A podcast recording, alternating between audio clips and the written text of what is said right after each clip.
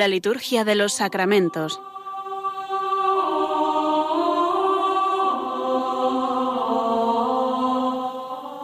Con el Padre Juan Manuel Sierra.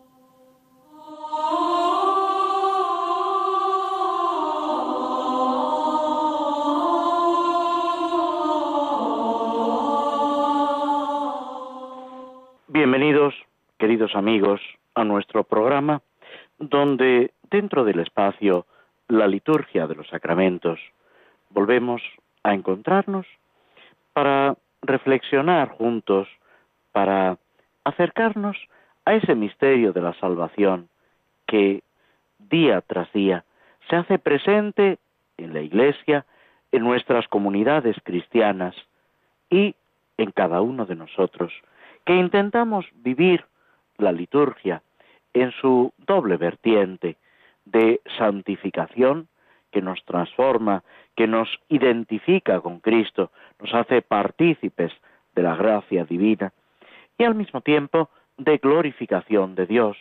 Unidos a Cristo, alabamos al Padre y eh, entonamos ese cántico de alabanza, de acción de gracias, de petición a Dios, de quien viene todo don, lo dice el Nuevo Testamento, es de, Dios, de quien proceden pues todos los dones, todas las gracias, nuestra misma existencia.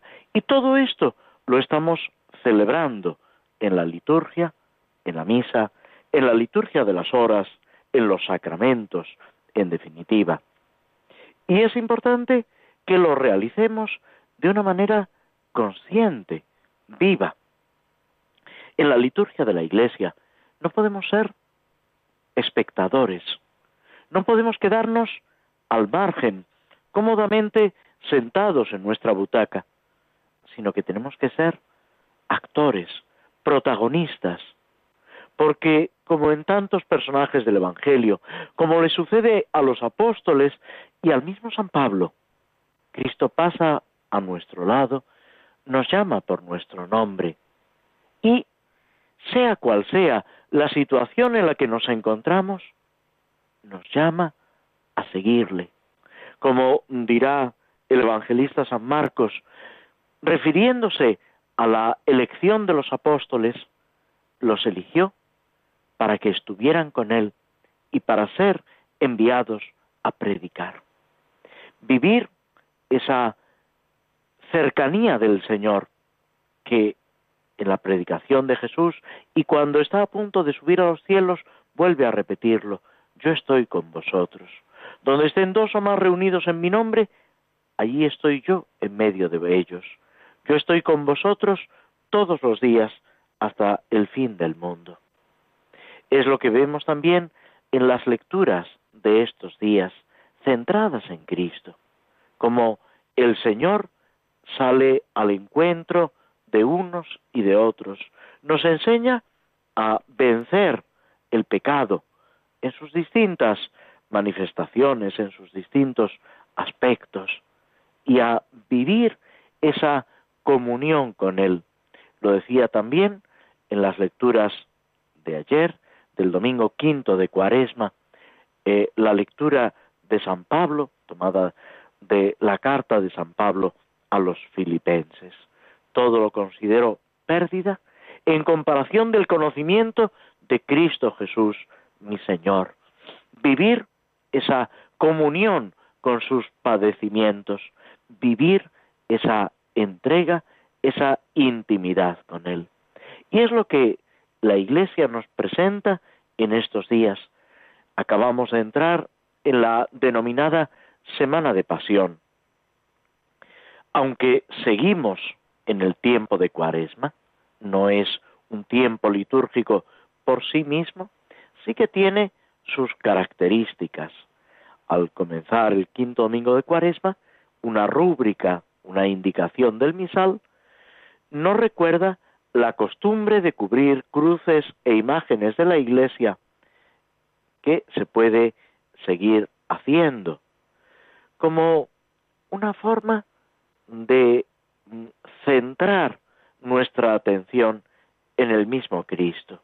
Es como eh, cerrarnos a otras experiencias, para que todo gire en torno a la pasión. Y a partir del lunes de la quinta semana, hay que usar el prefacio primero de pasión.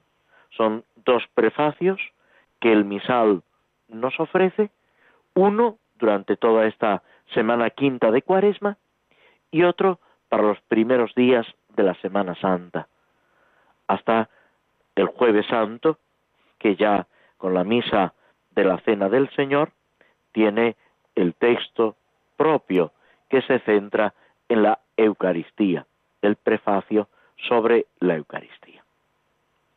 Fijaos lo que dice este prefacio de la pasión del Señor. En su parte central, el comienzo es más o menos igual en todos los prefacios y eh, la conclusión que enlaza con el santo también es semejante, aunque puede variar de un prefacio a otro.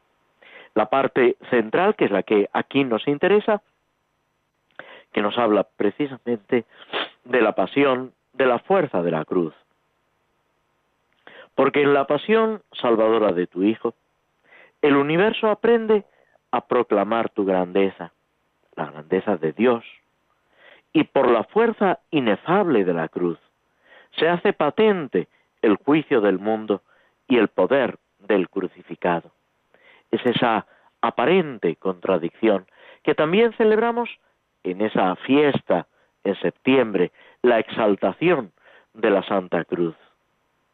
Es lo que era un instrumento de tortura, de muerte, de infamia, se convierte en motivo de victoria, de gloria, precisamente por Cristo. El juicio del mundo en la cruz. Y la victoria sobre Satanás, sobre el pecado y las consecuencias del pecado, muerte incluida.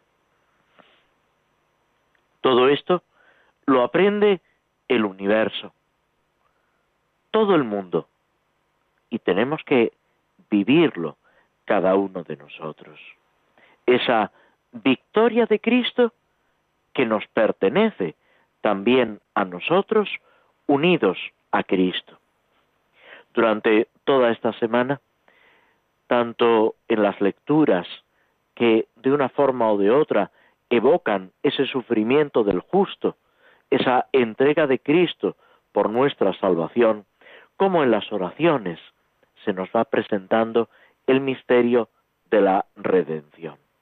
Una celebración especial es el viernes en el que recordamos el dolor de la Virgen en la pasión y que incluso en este viernes de dolores eh, se ofrece la posibilidad de utilizar una oración colecta que recuerda el dolor de la Virgen.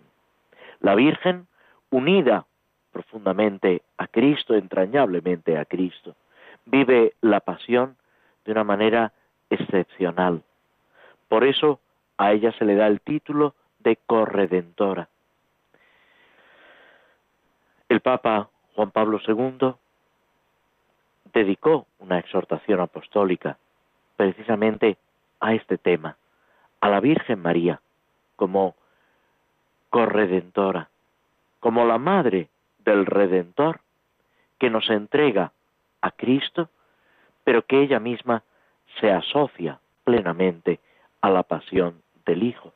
Lo que ya el anciano Simeón, apenas recién nacido, el niño Jesús, le anuncia a la Virgen, a ti una espada de dolor te traspasará el alma. La oración colecta que se puede utilizar como una oración alternativa este día, viernes de la quinta semana de Cuaresma, dice, oh Dios, que en este tiempo otorgas con bondad a tu iglesia imitar devotamente a Santa María en la contemplación de la pasión de Cristo. Concédenos, por la intercesión de la Virgen, adherirnos cada día más firmemente a tu Hijo unigénito y llegar finalmente a la plenitud de su gracia. Es ese camino que de la mano de la Virgen, que Jesús nos da como madre precisamente en la cruz cuando se la entrega a Juan Evangelista y entrega a Juan Evangelista a su madre y en él a cada uno de nosotros, para que ella, como madre, cuide de nosotros, nos guíe en el camino de la salvación, en el camino del seguimiento de Cristo. Nos detenemos unos instantes escuchando algo de música que nos ayude a vivir, a profundizar en este misterio y a continuación pasamos a reflexionar sobre el ritual de la iniciación cristiana de adultos.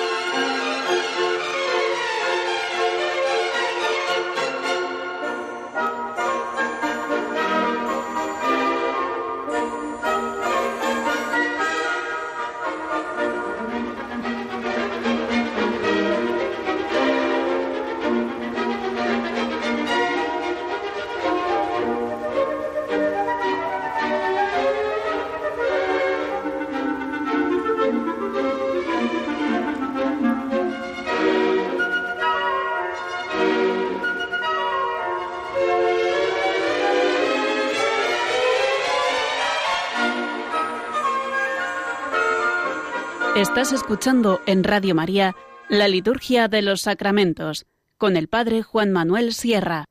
En el ritual de la iniciación cristiana de adultos, que es especialmente eh, adaptado, digamos, o propio de este tiempo, porque coincide precisamente este tiempo de cuaresma con la preparación última de los catecúmenos, los que iban y los que van, porque se sigue haciendo así en muchos lugares, van a recibir los sacramentos de la iniciación cristiana, el santo bautismo, en la vigilia pascual, que es el momento, podemos decir, bautismal por excelencia.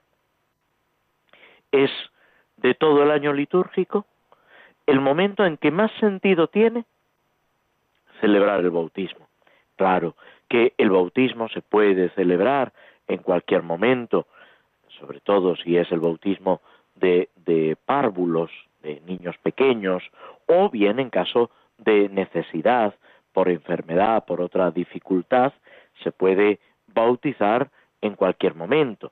Si nos dan a elegir, es mejor hacerlo en Pascua, en el tiempo pascual, el tiempo que media entre la vigilia pascual y Pentecostés. También la fiesta de Epifanía es tradicionalmente en la Iglesia un momento de celebrar los sacramentos de la iniciación cristiana. Y en cambio se debe evitar en la medida de lo posible realizar el bautismo durante el tiempo de cuaresma, ¿Por qué? Porque es un tiempo de preparación para la Pascua y para el bautismo.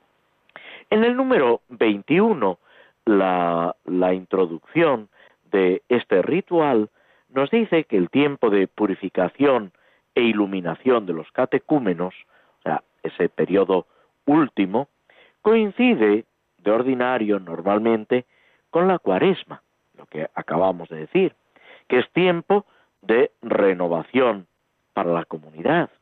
Los fieles, junto con los catecúmenos, por la liturgia y la catequesis, mediante el recuerdo o la preparación del bautismo y la penitencia, se disponen para este momento de la celebración del bautismo y de los sacramentos de la iniciación cristiana. Es interesante, es importante considerar ese doble aspecto, la liturgia y la catequesis.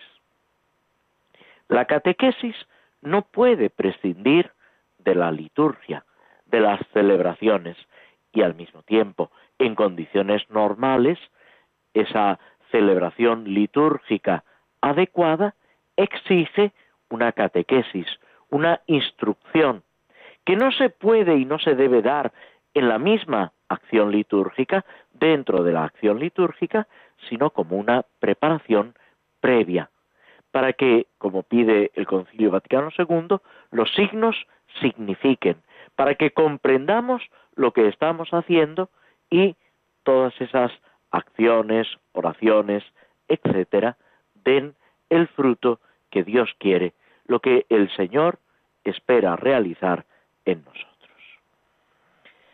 Con este segundo grado de la iniciación, o sea, la purificación e iluminación, los nombres son también importantes, purificación, quitar todo aquello que de alguna forma estorba, dificulta ese avance en el seguimiento de Cristo e iluminación, o sea, mm, recibir esa eh,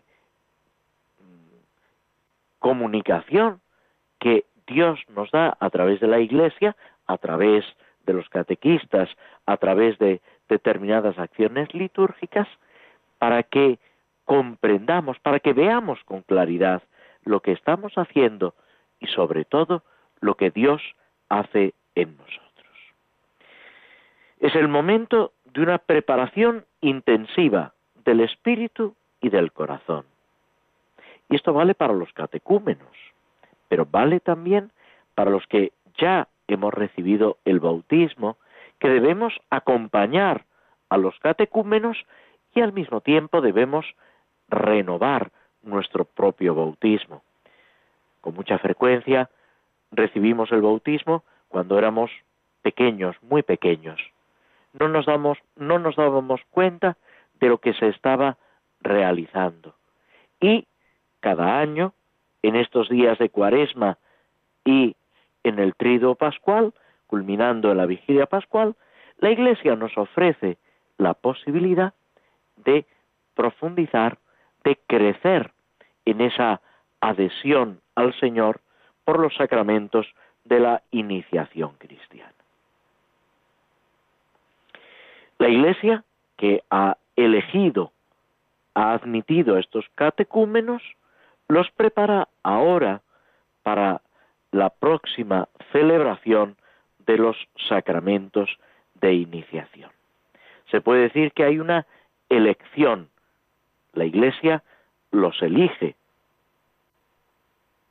pero no con criterios humanos. Esto es muy importante. No se trata de eh, elegir al que se lo sabe mejor, sino buscando que esa elección de la Iglesia esté en conformidad con la elección de Dios. Dios que llama, comentábamos antes de los apóstoles que han sido llamados por Cristo, elegidos para estar con Él y para ser enviados a predicar. Esto, que se dice de una forma muy especial de los apóstoles, que viven una vocación única, absolutamente especial, pero también se puede aplicar a todo cristiano, porque todo cristiano está llamado a estar con Cristo, a vivir con Cristo y a predicar. A lo mejor no predicar con palabras, pero sí, como decía San Francisco de Asís, con fray ejemplo, poniendo en evidencia con el comportamiento, con la actitud, con las palabras que pronunciamos, lo que Cristo ha hecho y sigue haciendo en nosotros y a nuestro alrededor. Recordáis seguramente ese endemoniado de Gerasa al que Jesús cura, que vivía entre sepulcros, rompía las cadenas. Jesús lo libra de los demonios y el que ha sido curado le pide poder acompañar al Señor, poder ir en pos de Cristo. Y es quizá el, único caso en el que Jesús le dice que no. Cuando le pide acompañarle, le dice, no, quédate entre los tuyos y anúnciales lo que el Señor ha hecho contigo, lo que Dios ha hecho contigo. El Señor da a cada uno una vocación distinta. Todos estamos llamados a la santidad. Todos estamos llamados a vivir esa comunión con Cristo, pero no todos en el mismo lugar, de la misma forma. Decía un jesuita, el padre Orbe, experto en padres de la Iglesia, en San Ireneo, y también autor de libros de espiritualidad, decía que Dios da clases particulares. A cada uno lo lleva de una manera distinta.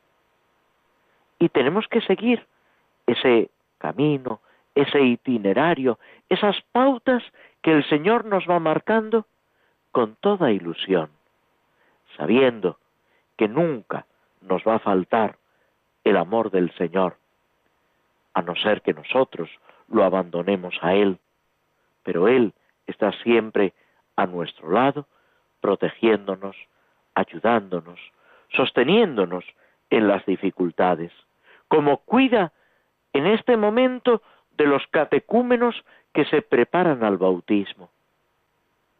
Ya han recibido esa llamada de Cristo, confirmada por la Iglesia, que ahora los elige para la purificación y para la iluminación, para llegar llenos de ilusión a esa noche santa del santo bautismo. Precede al comienzo de la cuaresma la inscripción de los nombres. En un libro se inscriben sus nombres y se le entregan al obispo. Cristo, la Iglesia, nos llaman por nuestro nombre. Se trata de entrar en la intimidad del Señor, de conocer al Señor sabiendo que Él nos conoce y nos ama. Se requiere, como requisito previo, una conversión de la mente y de las costumbres, un conocimiento de la doctrina cristiana y sentimientos de fe y caridad.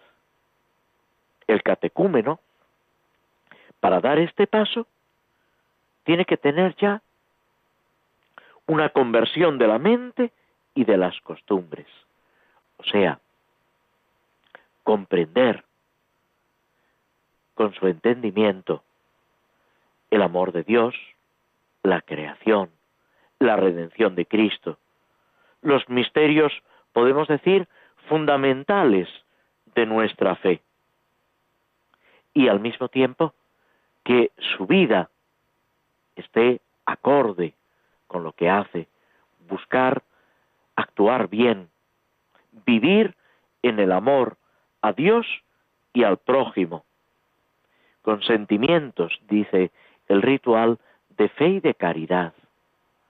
Es curioso cómo en este momento se apunta al entendimiento, a nuestra mente y también al corazón, a los sentimientos, porque todo es importante. La persona no es solo entendimiento, es también voluntad, corazón, afectividad.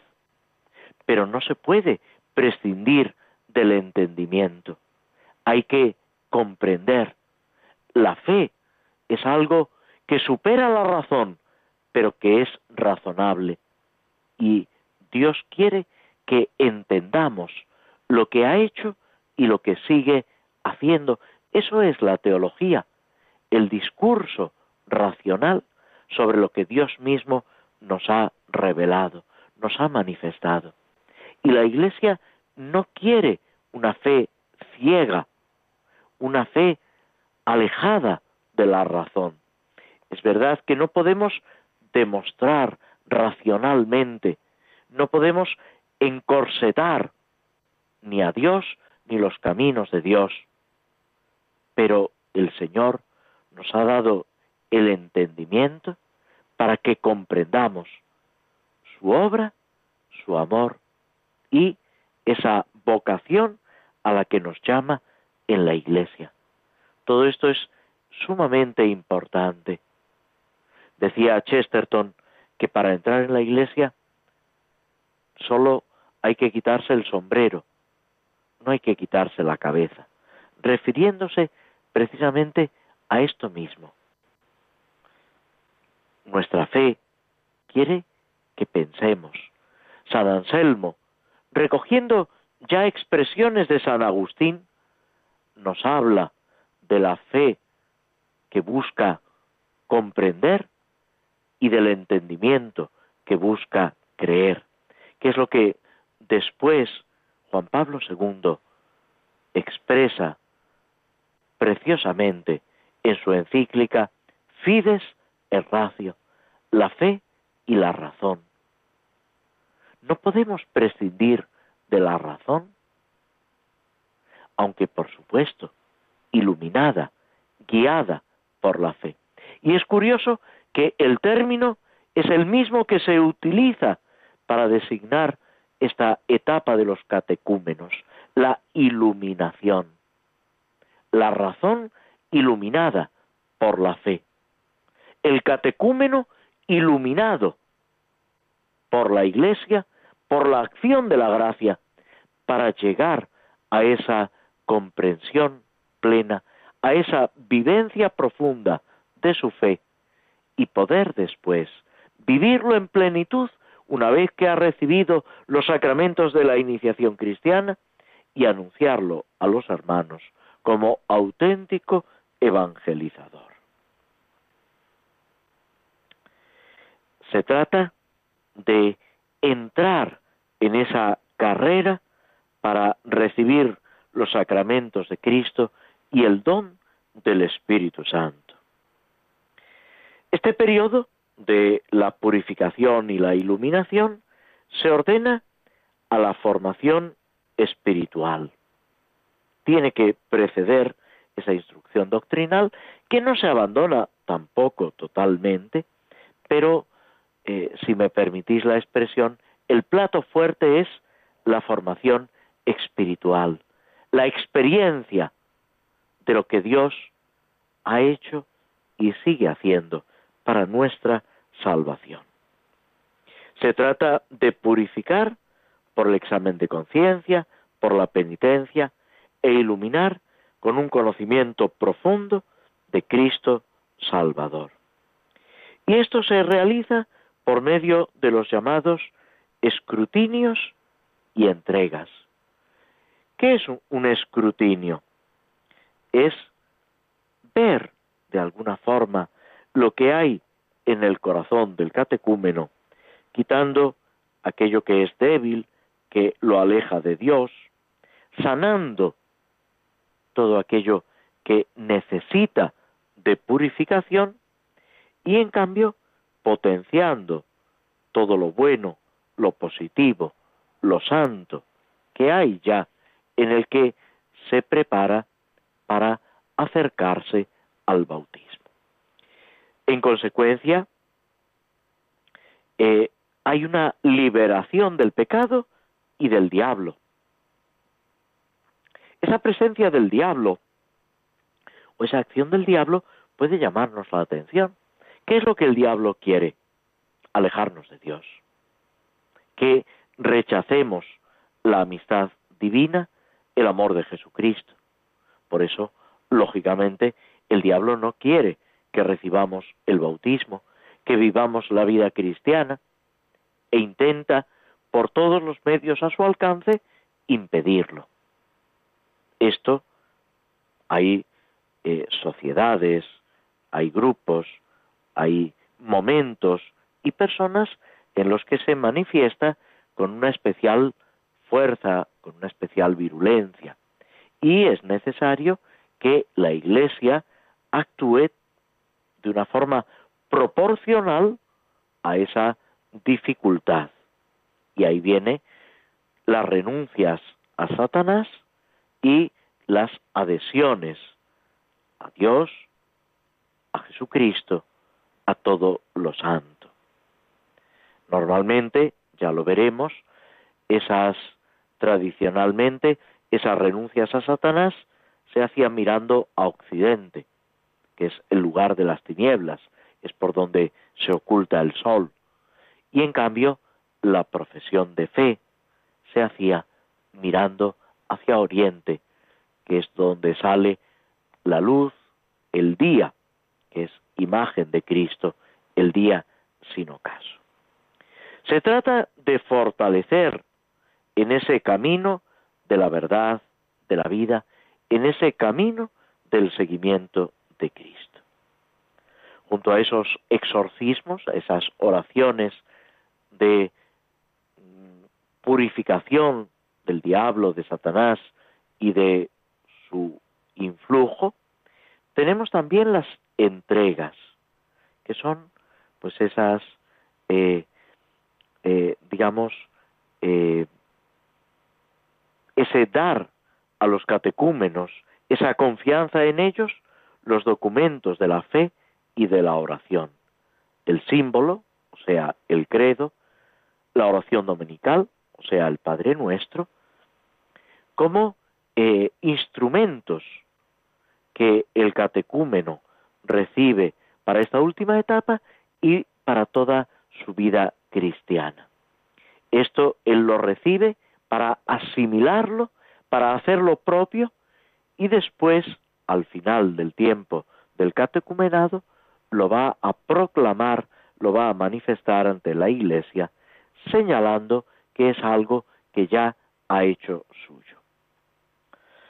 La preparación próxima para los sacramentos eh, tiene lugar el mismo sábado santo por la mañana, que debe estar dedicado a la oración, al recogimiento, al ayuno, según las posibilidades de cada uno, y o bien el sábado santo o en una fecha cercana, antes de la vigilia pascual, se hace la eh, eh, entrega la devolución del símbolo del Padre Nuestro y también lo que se llama el efeta, ese signo que Jesús hace en el Evangelio de abrirle los labios, las orejas a un sordo mudo, que expresa, simboliza esa liberación que el catecúmeno va a experimentar por la adhesión a Cristo. También tiene lugar esa confirmación, esa elección del nombre cristiano como algo que caracteriza al bautizado y la unción con el óleo de los catecúmenos. O sea, ese aceite que consagrado prepara al catecúmeno para poder recibir adecuadamente el sacramento o los sacramentos de la iniciación cristiana. Nos detenemos de nuevo para dejar unos instantes recordando todas estas ideas, escuchando también un poco de música y a continuación pasaremos a nuestro comentario y reflexión sobre los salmos.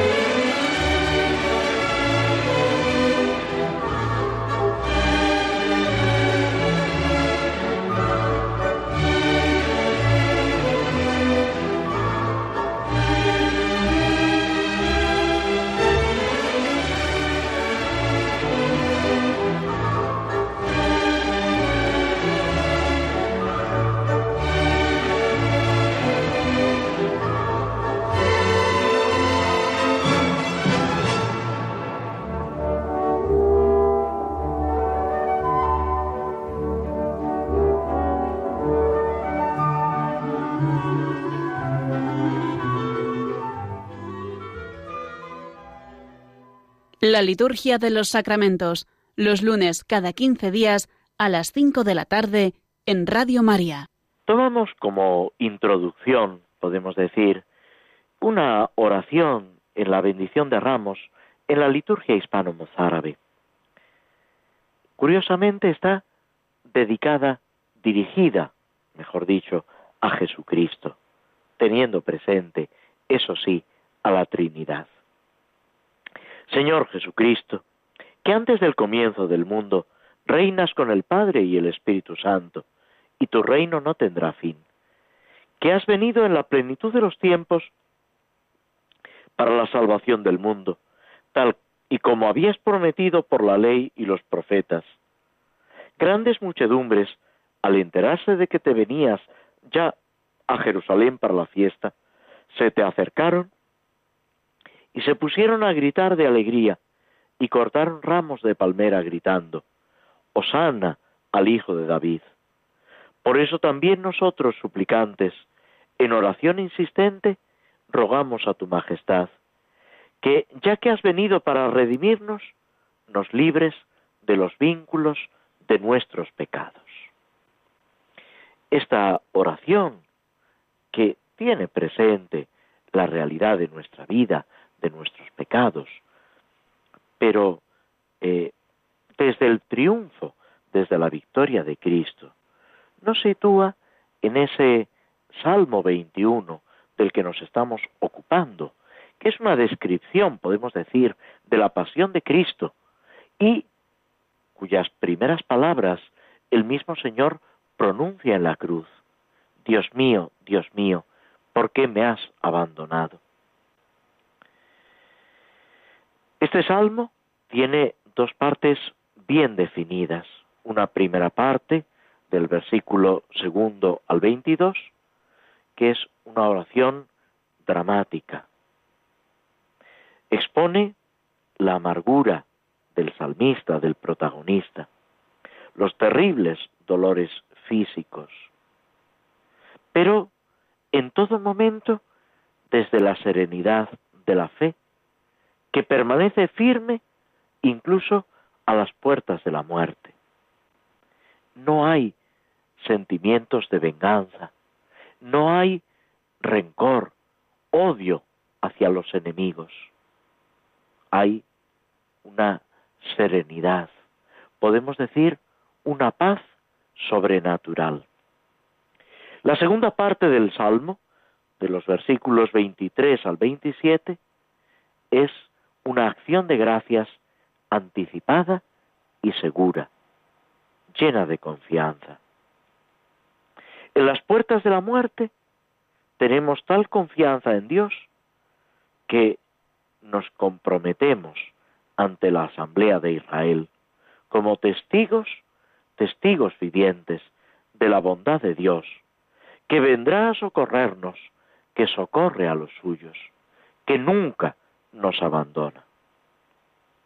Y termina el Salmo, es casi la conclusión, los versículos 38, 28 al 32, con esa proyección mesiánica universal, la salvación de Dios que llega hasta los confines de la tierra.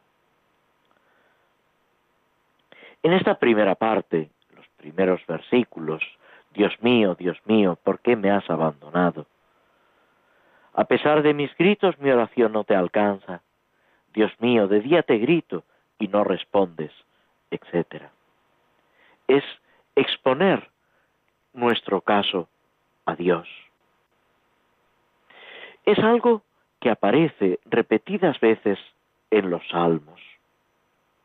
La vida del creyente que se desarrolla en la presencia de Dios, ante Dios. Jesús nos dirá que ni un cabello de nuestra cabeza se le escapa al Señor, que valemos mucho más que los pájaros del cielo, que los lirios del campo, que no podemos tener miedo, que no debe flaquear nuestra confianza en el Señor. Él es quien nos conduce, como diremos en el Salmo siguiente, en el Salmo 22, el Señor es mi pastor, nada me falta. En realidad, lo que un salmo y otro, con un estilo completamente distinto, nos están presentando es esa confianza en Dios por encima de todo. Lo característico de esta oración es el dramatismo, esa intensidad, esa resignación heroica al exponer nuestro sufrimiento, lo que acongoja nuestro espíritu, los dolores físicos, pero siempre abiertos a la esperanza. Con esta esperanza nos detenemos en la reflexión sobre el Salmo 21, dejamos unos instantes de pausa antes de pasar al comentario sobre el Señor de los Anillos.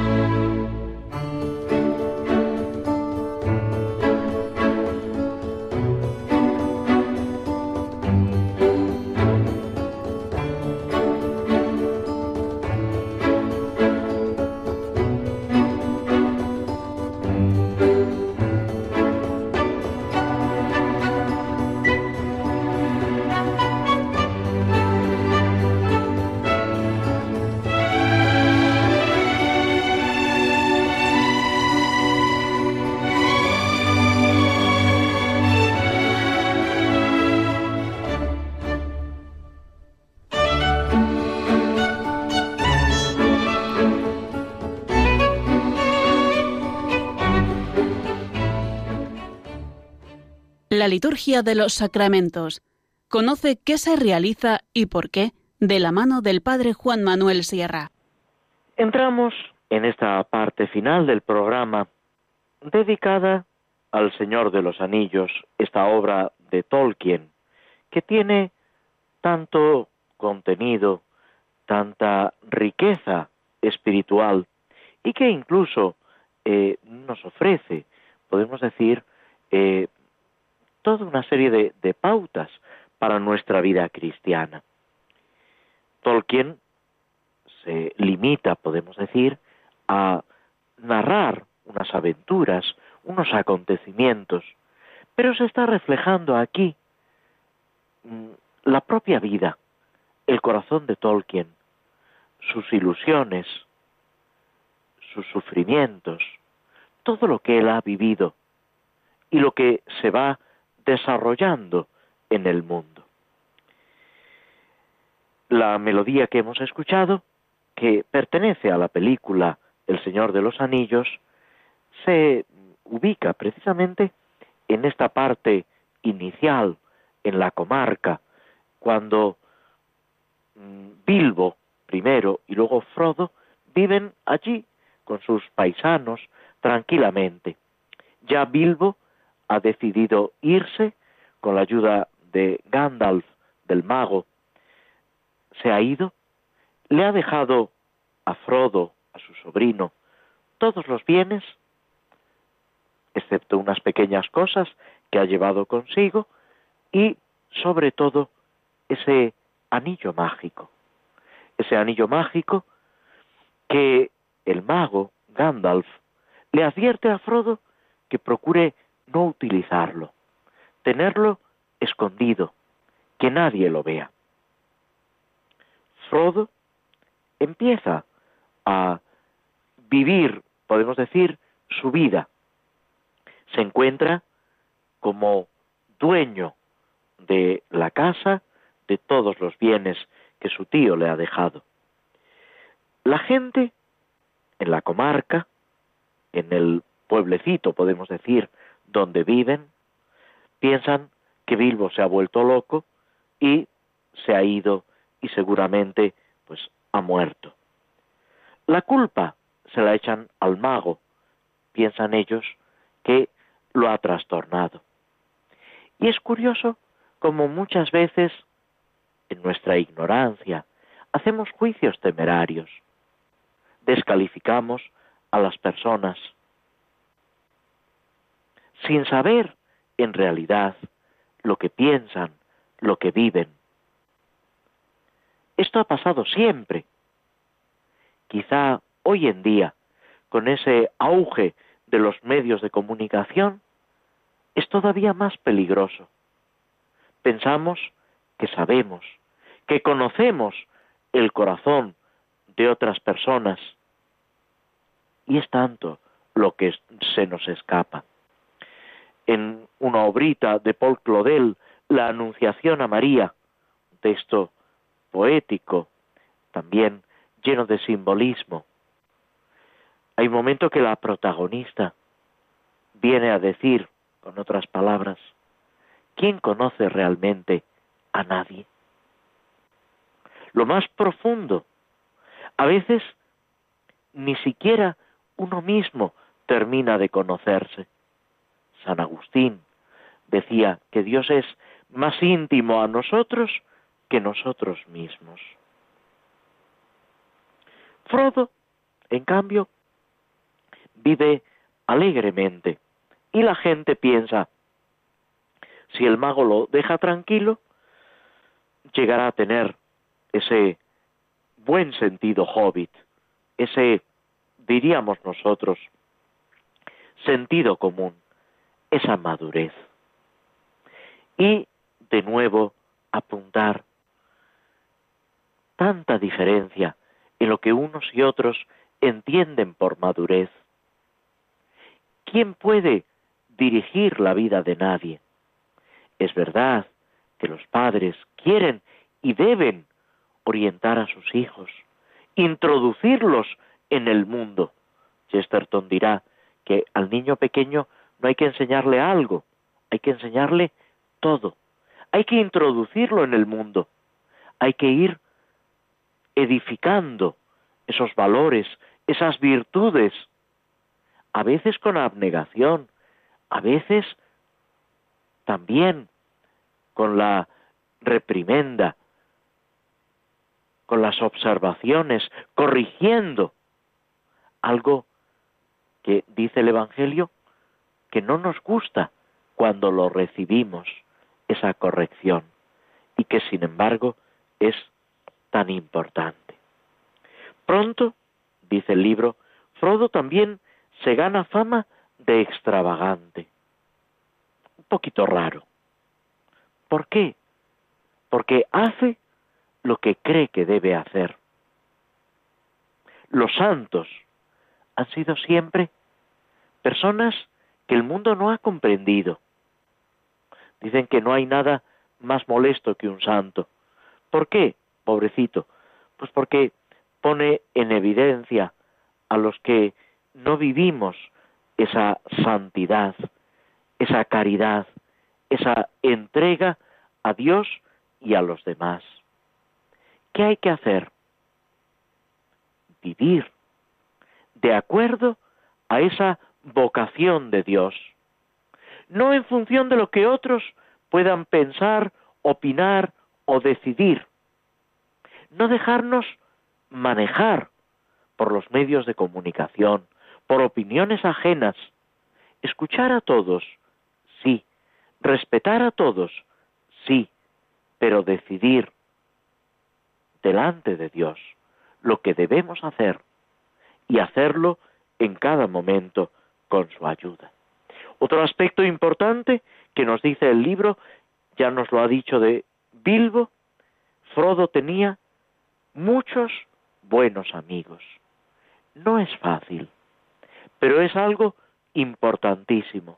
Tener buenos amigos, intentar que haya esa amistad profunda, esa camaradería, ese compañerismo. En la amistad hay también grados. No podemos tener una amistad profunda con todos y con todos de la misma manera. Jesús tiene sus discípulos. De los discípulos elige a los apóstoles. Y dentro de los apóstoles están Pedro, Santiago y Juan, que son los que casi siempre lo acompañan. Debemos tener amigos, debemos cuidar de los amigos, volcarnos en ellos. ¿Cómo se tiene amigos? Ofreciendo nuestra amistad, viviendo en fidelidad esa amistad, con generosidad, con olvido de nosotros mismos. Que con la ayuda del Señor vivamos esa amistad. Y termino con unas palabras de una representación teatral de la pasión, que cuando se acerca Judas en el huerto de los olivos a darle ese beso al Señor, Jesús no lo dice el Evangelio, no son palabras del Evangelio, pero nos pueden servir. Le dice, amigo, no porque lo seas, sino porque lo has sido. Y en cuanto está de mi parte, puedes volverlo a ser. Que también nosotros vivamos esa amistad con los que nos acompañan, pero sobre todo vivamos por encima de todo esa amistad con Cristo y que esa sea la característica en estos días de Semana Santa que nos disponemos a celebrar. Deseándoos a todos una santa Semana Santa y una feliz Pascua de Resurrección, nos despedimos hasta dentro de quince días, ya en el tiempo pascual, donde si Dios quiere, volveremos a encontrarnos a través de las ondas de Radio María. Muchas gracias.